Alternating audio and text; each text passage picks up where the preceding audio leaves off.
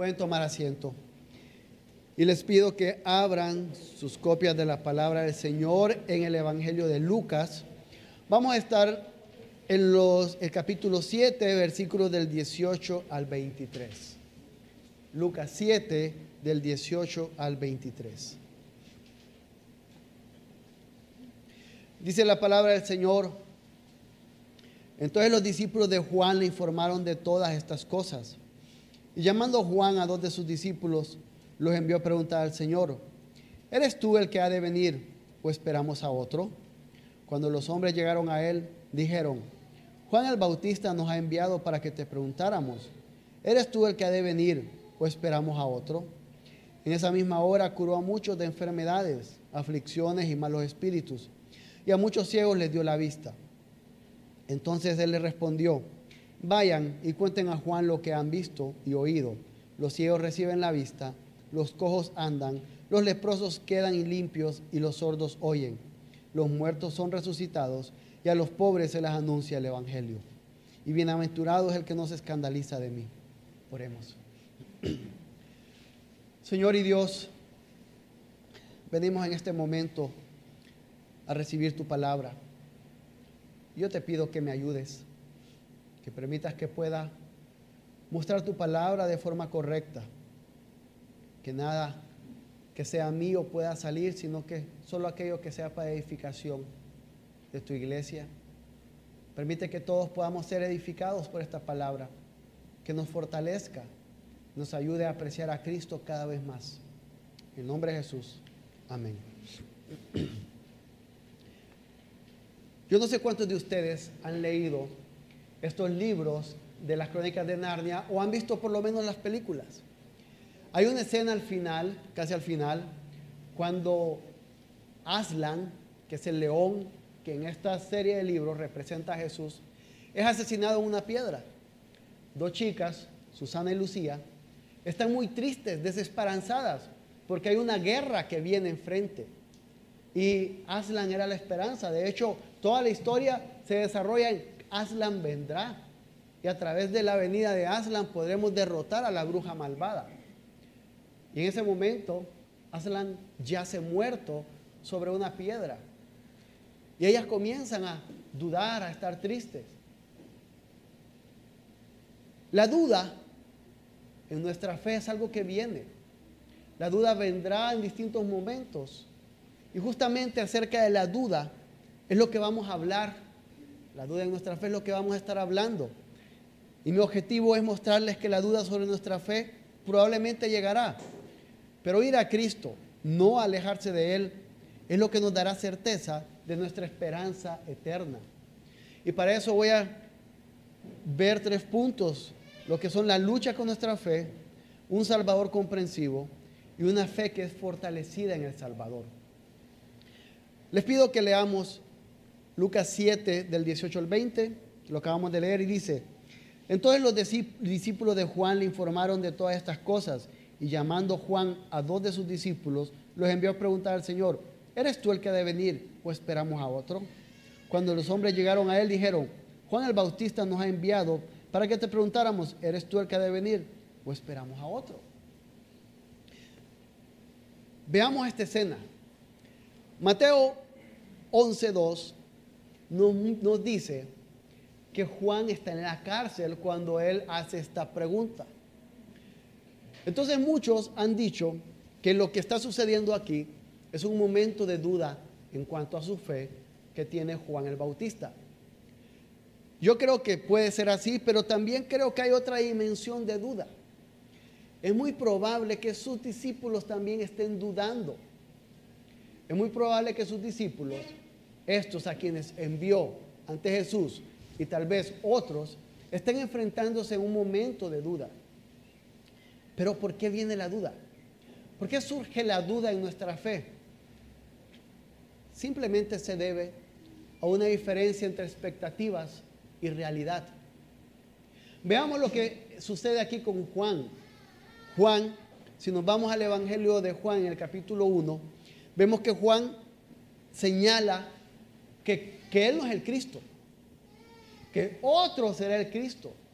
otro que viene atrás de él, el cual él ni siquiera es digno de atar sus sandalias. Luego podemos ver que él está hablando y ve a Jesús y dice, este es el Cordero de Dios que quita el pecado del mundo.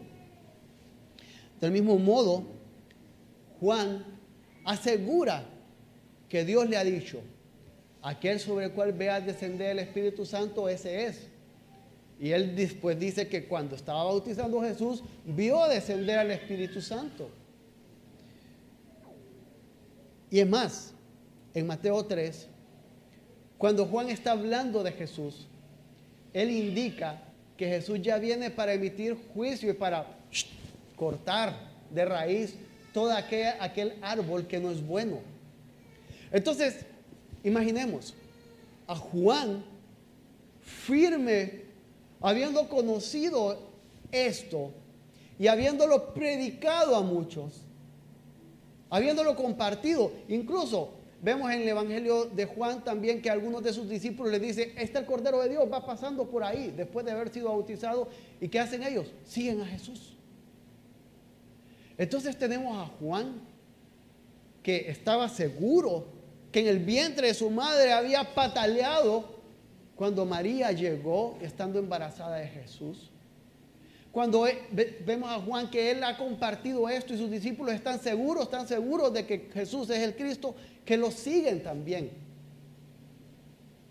Pero ahora está en la cárcel. En este momento Juan está en la cárcel.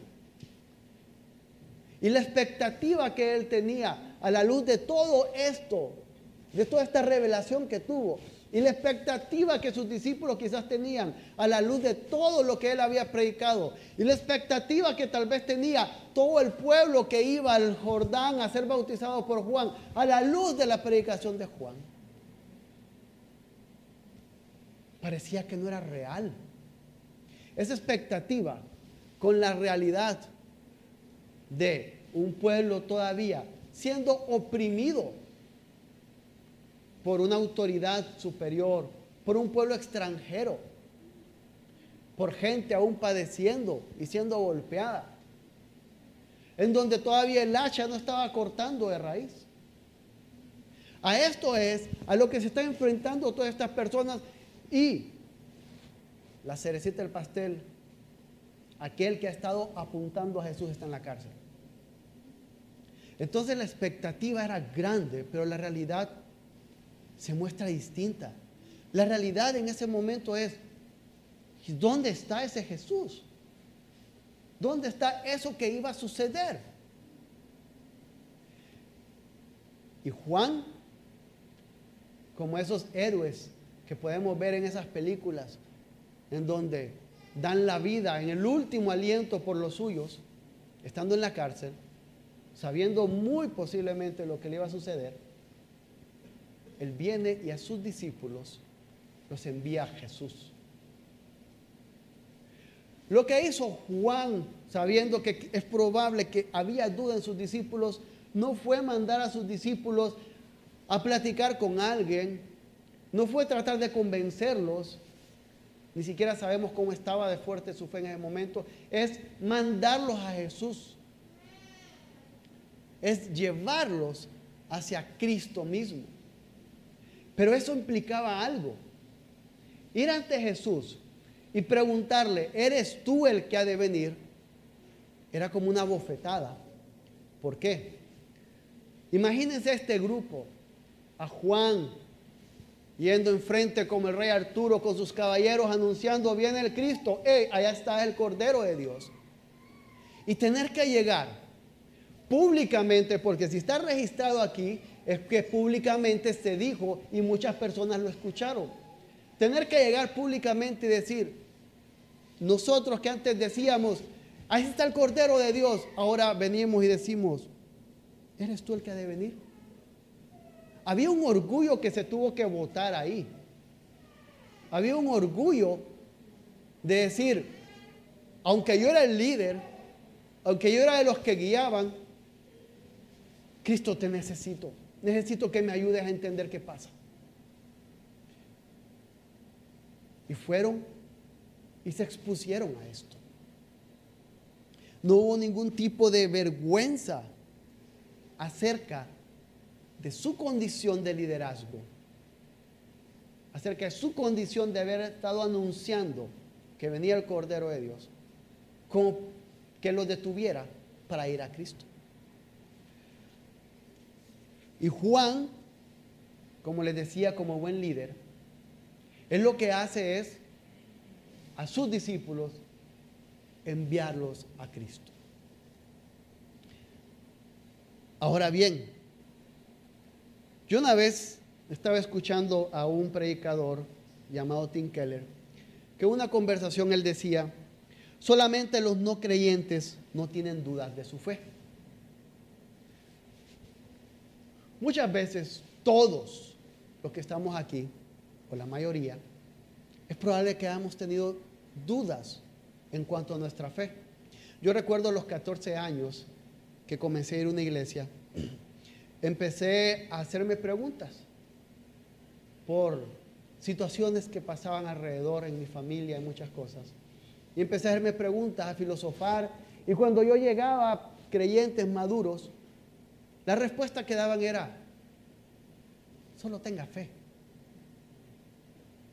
Y eso generó mucha duda. Hubo un tiempo en mi vida que yo estaba sirviendo, haciendo cosas en la iglesia y yo dudaba de la existencia de Dios. Porque nunca se me pudo mostrar a Cristo en medio de mis, mis dudas. ¿Qué quiero decir con esto? Es probable que muchos de ustedes hoy, hace unos días o más adelante estén luchando con dudas en su fe. ¿Y por qué puede ser? Por un tema de expectativa versus la realidad. Puede estar sucediendo que muchos están, tenemos semanas locas con personas enfermas en la iglesia. Se recuperan unos y se enferman otros.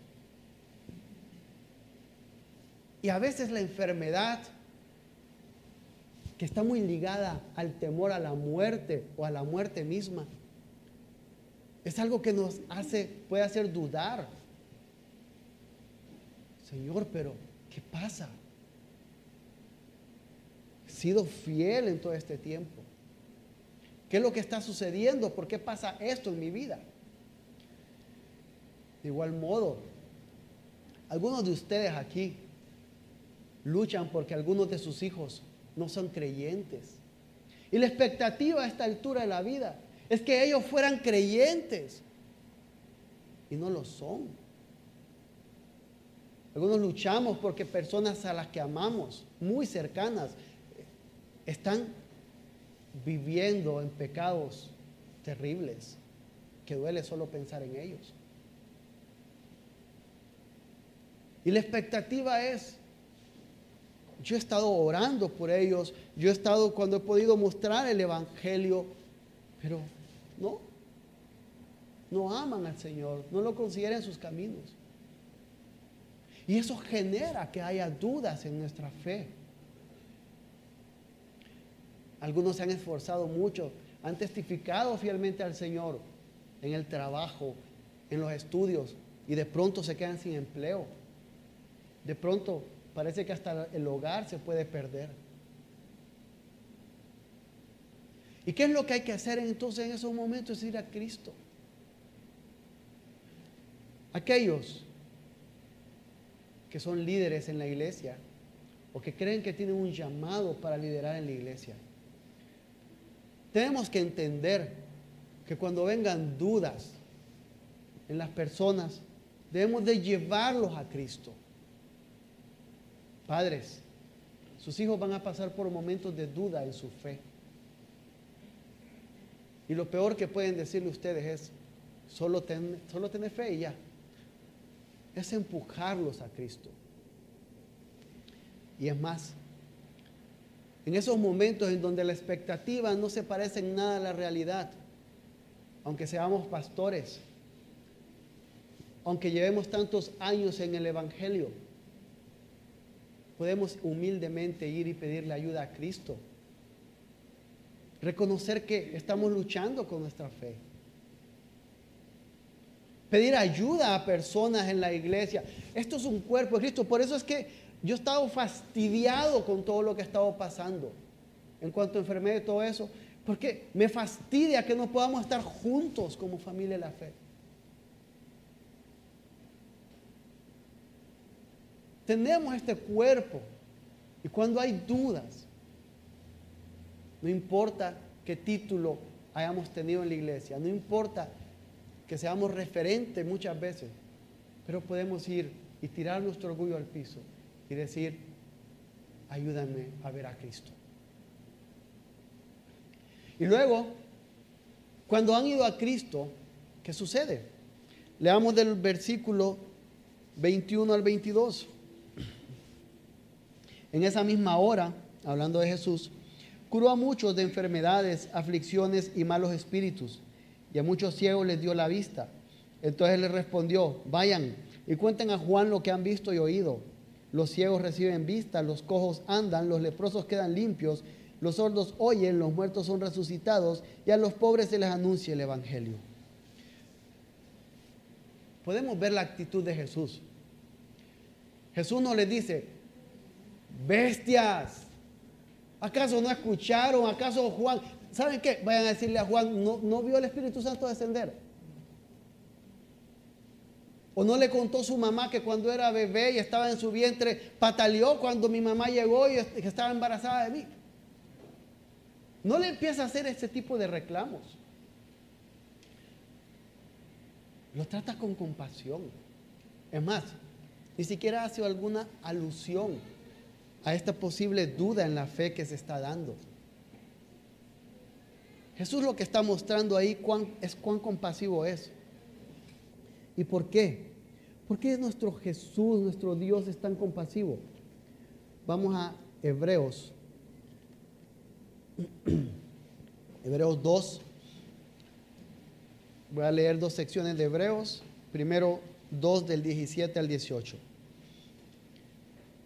Por tanto, tenía que ser hecho semejante a sus hermanos en todo, a fin de que llegara a ser un sumo sacerdote misericordioso y fiel en las cosas que a Dios atañen, para hacer propiciación por los pecados del pueblo. Pues por cuanto él mismo fue tentado en el sufrimiento, es poderoso para socorrer a los que son tentados. Aquí nos está señalando que Jesús nos socorre. ¿Por qué? Porque es semejante a nosotros, porque es misericordioso y fiel, porque Él también fue tentado en el sufrimiento y porque es poderoso para socorrernos. Hebreos 4, del 14 al 16 dice, teniendo pues un gran sumo sacerdote que trascendió los cielos, Jesús, el Hijo de Dios, retengamos nuestra fe, porque no tenemos un sumo sacerdote que no pueda compadecerse de nuestras flaquezas, sino uno que ha sido tentado en todo como nosotros, pero sin pecado. Por tanto, acerquémonos con confianza al trono de la gracia para que recibamos misericordia y hallemos gracia para la ayuda oportuna. ¿Qué dice? Se compadece de nuestras flaquezas. Fue tentado, por lo tanto comprende lo que es nuestra tentación, pero él no pecó y nos da misericordia y ayuda oportuna.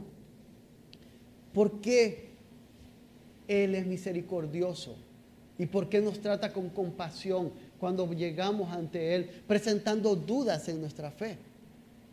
¿Por qué lo hizo con Juan y sus discípulos?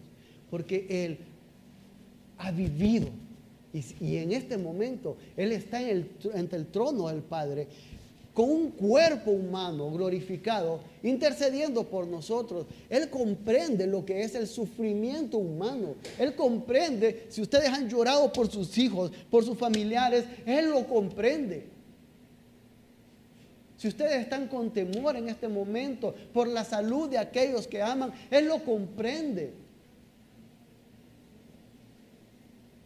Porque él también pasó todo eso. Él lloró por su amigo Lázaro. Él se preocupó por su madre estando muerto, diciéndole a, Juan, ahora ella es tu mamá, recibíla en tu casa. Él comprende todos nuestros dolores. Él convivió con nosotros en su época y él entiende lo que es todas las luchas humanas. Él mismo fue tentado, mas nunca pecó. Entonces Él es compasivo con estas personas. porque Él sabe lo que están pasando. ¿Y qué es lo que hace además de mostrar su compasión? Vemos que Él comienza a señalar que la gente es sanada, que la gente es liberada, que los leprosos son limpios, que los sordos oyen, que los muertos son resucitados. Él señala sus obras. Él les dice, básicamente lo que le está diciendo, sí, yo soy el que ustedes esperaban. Mis obras testifican acerca de mí. Él les está mostrando las obras que testifican acerca de Él y que les da seguridad a las personas, a estos discípulos que llegan, para entender que Jesús sí es aquel que vino para redimirlos a ellos y a nosotros también. Pero además, en algunas Biblias ustedes encontrarán que parte de lo que Jesús dice está en mayúscula. O encontrarán en pie de página referencias a Isaías. Jesús también está mostrando que está cumpliendo algunas profecías acerca de él, de lo que él haría. Específicamente aquí señala Isaías 35, versículo 5. ¿Qué está haciendo Jesús? Los judíos han sido un pueblo muy celoso de la ley que han recibido. Y Jesús sabe que ellos en su cabeza tienen la ley y tienen los profetas. Y comienza a citarles las escrituras. Pues les está diciendo entonces, ratificándoles que Él es el que ha de venir de dos formas. Primero, mis obras, las cuales cumplen profecías acerca de mí. Profecías que ustedes muy probablemente desde niños las escuchaban.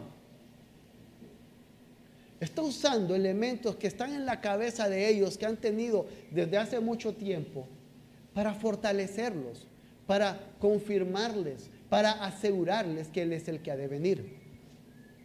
Entonces con esto lo que estamos viendo es que nosotros al ir a Jesús, con las dudas que pueden darse muchas veces en nuestra fe, podemos saber que Él nos recibe con compasión. Él nos va a entender cuando lleguemos con cada dolor de nuestra alma. Esos dolores que a veces pueden hacer que dudemos en cuanto a quién es Él. Él lo va a comprender. Y nos señala también a que veamos sus obras. A veces somos de memoria corta y eso es malo porque olvidamos cómo el Señor ha obrado en el pasado para ayudarnos o para ayudar a otros.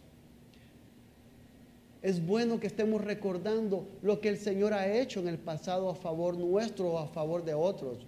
Es bueno por eso que cuando estamos teniendo tiempos y estamos compartiendo, podamos contar las maravillas que el Señor ha hecho en beneficio nuestro, para que pueda fortalecernos también. Pero también el Señor utilizará su palabra, si ésta está llena o está llenando nuestras cabezas y nuestro corazón. El Señor sabía que estos judíos conocían la palabra y la utilizó para darles fortaleza. Así que un elemento que el Señor utilizará para que nosotros podamos ser fortalecidos en nuestra fe en momentos de debilidad es que su palabra abunde en nosotros. Y eso nos lleva a una pregunta. Nuevamente, empezando por hombres o aquellas mujeres que por distintos motivos son cabeza de hogar. Estamos llevando a nuestras familias, estamos llevando a nuestros hijos a que se estén metiéndose en la palabra. Nos preocupa eso o nos preocupa más que puedan aprender, lo cual es muy bueno, todas las tablas, todo lo de multiplicar, la historia que aprenden en la escuela y todo eso. Y cuando hay tiempo, si es que hay tiempo, los llevamos a la palabra. Estamos dándole a nuestros hijos como líderes en el hogar las herramientas que necesitarán o que utilizará el Espíritu Santo para fortalecerles en su fe en momentos donde seguramente vendrán flaquezas pero hombres un poquito más allá. Aquí hay matrimonios que o sus hijos ya no están o no han llegado o acaban de llegar, como algunos casos que tenemos. Hombre, también es su responsabilidad llevar a su esposa a la palabra. No importa, y no es excusa que venga y diga, mi esposa tiene 50 años en el Evangelio. Está siendo irresponsable y no cumpliendo el mandato del Señor de ser cabeza y guiar a su esposa. También hombres tenemos esa responsabilidad. El Señor nos la dio y es, además de una responsabilidad, es un privilegio. Estamos llamados a cumplirla. Pero ahora bien, niños y jóvenes, no es excusa si su papá o su mamá, si es la cabeza del hogar, ha sido irresponsable en llevarles a la palabra, no es excusa. También tienen la obligación por el bien de sus almas, de ir a la palabra del Señor constantemente, porque eso es lo que va a fortalecerles en esos momentos de debilidad espiritual que seguramente vendrán, si no es que están pasando por ellos. Así que no hay excusa también, como leíamos en Primera Reyes 15, que escondernos en las irresponsabilidades o en los pecados de nuestros padres como para justificar nuestra falta de amor al Señor. Ustedes también tienen la obligación de ir sistemáticamente al Señor a través de su palabra. Y lo mismo mujeres. Si sus esposos están siendo irresponsables en decirles, vení, vamos a la palabra del Señor, tienen la obligación también de ir a ella, porque eso es un mandato del Señor y es bueno para sus almas. Y esto es lo que el Señor utilizará para fortalecerles en esos momentos difíciles, donde no importa que tengan tantos años en el Evangelio, seguramente vendrán esos momentos, o seguramente están pasando por ahí. Y finalmente, viene el Señor y en el versículo 23 dice, y bienaventurado es el que no se escandaliza de mí. Dichoso, en algunas Biblias se traduce dichoso, algunos dicen muy feliz, otros muy bendecido. Es el que no se escandaliza del Señor.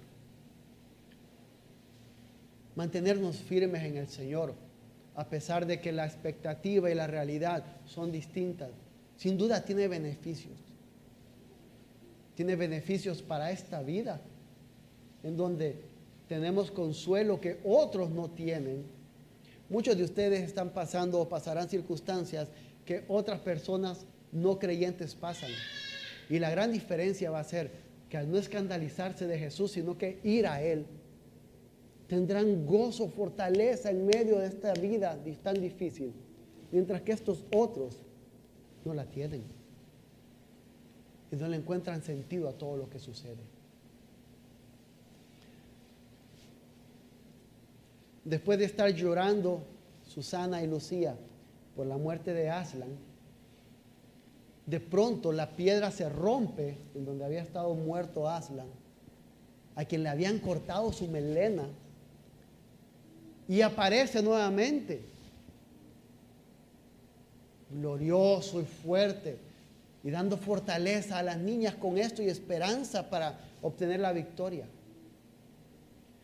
Cuando vamos a Cristo, que es compasivo, que nos comprende, que conoce el dolor y que ha derramado lágrimas como las que nosotros hemos derramado, vamos a encontrar toda la esperanza que necesitamos para enfrentar el dolor o las dudas que pueden estar trayendo o viniendo a nuestra fe.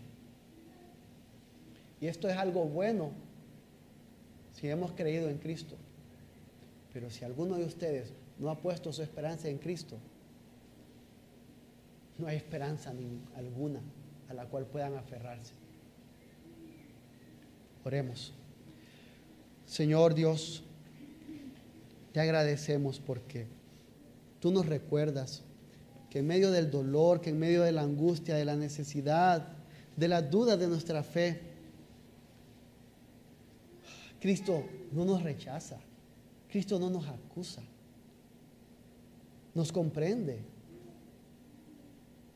y nos recibe con amor y nos recuerda cuántas buenas obras ha hecho antes. Y como nunca cambia, la seguirá haciendo hoy mañana y por la eternidad. Que esto sea algo que nos fortalezca, que nos fortalezca cada momento de nuestra vida. En el nombre de Jesús oramos. Amén.